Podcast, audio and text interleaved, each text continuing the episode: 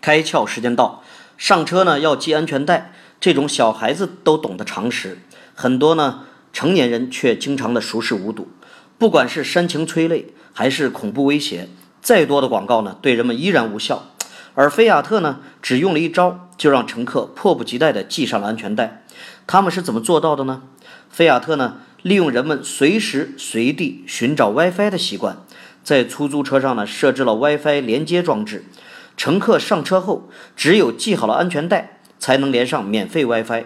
这个活动的成效是相当的显著，参加者呢可以说是百分之百系上了安全带。不难发现啊。最常用的一定是人们最感兴趣、最有需求的东西。